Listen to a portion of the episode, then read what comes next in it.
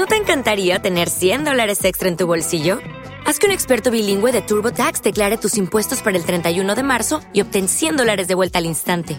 Porque no importa cuáles hayan sido tus logros del año pasado, TurboTax hace que cuenten. Obtén 100 dólares de vuelta y tus impuestos con 100% de precisión, solo con Intuit TurboTax.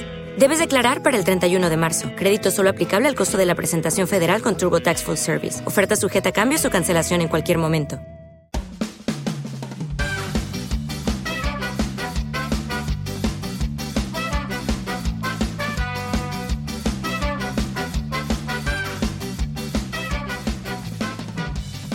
Hola, esto es la ciencia de jaun.com. Yo soy Eneco Huarte Mendicoa y empezamos.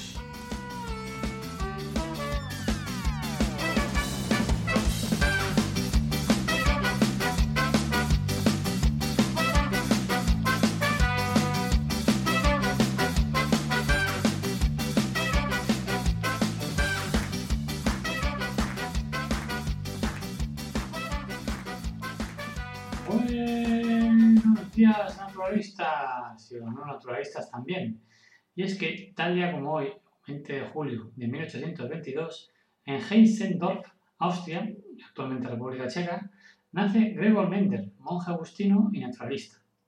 Gregor Johann Mendel fue un meteorólogo, matemático, biólogo, fraile agustino y abad de la abadía de San Tomás en Berno, Margraviato de Moravia.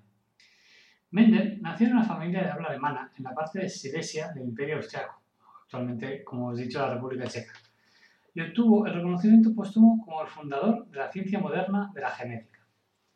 Aunque los agricultores habían sabido durante milenios que el mestizaje de animales y plantas podía favorecer ciertos rasgos deseables, los experimentos con plantas de guisantes de Mendel, realizados entre 1856 y 1863, establecieron muchas de las reglas de la herencia, ahora conocidas como las leyes de la herencia mendeliana.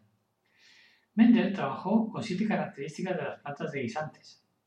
Altura de la planta, forma y color de la vaina, forma y color de la semilla, y posición y color de la flor, tomando el color de la semilla como ejemplo. Mendel demostró que cuando se cruzan un guisante amarillo de verdadera reproducción y un guisante verde de verdadera reproducción, su descendencia siempre produce semillas amarillas.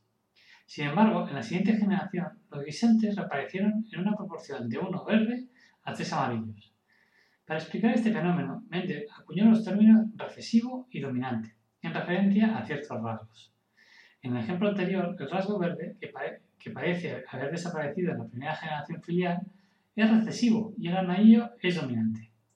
Publicó su trabajo en 1866, demostrando las acciones de factores invisibles, ahora llamados genes, en la determinación predecible de los rasgos de un organismo. La profunda importancia de la obra de Mendel no fue reconocida hasta principios del siglo XX, o sea, más de tres décadas después, con, el redescubrimiento de sus leyes. Erich von Chesmark, Hugo de Vries y Karl Correns verificaron de forma independiente varios de los hallazgos experimentales de Mendel en 1900, marcando el comienzo de la era moderna de la genética. Como curiosidad, final, comentar que Mendel comenzó sus estudios sobre la herencia utilizando ratones.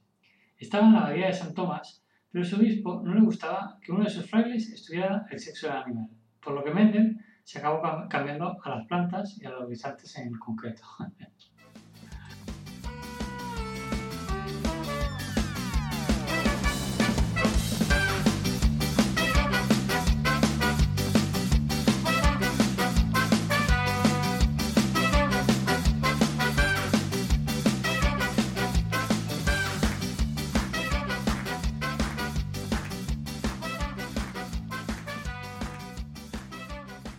un día, ¿no? En la abadía de San Tomás, ¿no? Aparece, oye, venga, va a cenar. Muy bien, dice, dice Mendel. ¿Y qué, hay para cenar? Pues guisantes a la parrilla. ¿Cómo que guisantes? Sí. Oh, espera un momento. ¿Te apetecen los guisantes? Esto... A ver, ¿de dónde has sacado esos guisantes? Pues los he encontrado en una misa de la biblioteca. He dicho, mira, vemos cuánto, pues venga, a cenar. Dice, ¿esos guisantes? Sí, esos. ¿Que me estás hablando de esos guisantes de la Sí, sí, esos, esos pesados. A ver, macho, esos, esos guisantes eran mis investigaciones. Ah, vaya. O sea que nos vamos a cenar nuestras mis investigaciones. Pues, pues yo qué sé, pues va a ser que sí. ¿Y ahora qué hago? ¿Qué hago? Y dice, hombre, ya que estamos hechos y está hecho el servicio, pues vamos a disfrutar de la cena. dice, ¿cómo? Pues mira, sacamos un vinito y, y que aproveche.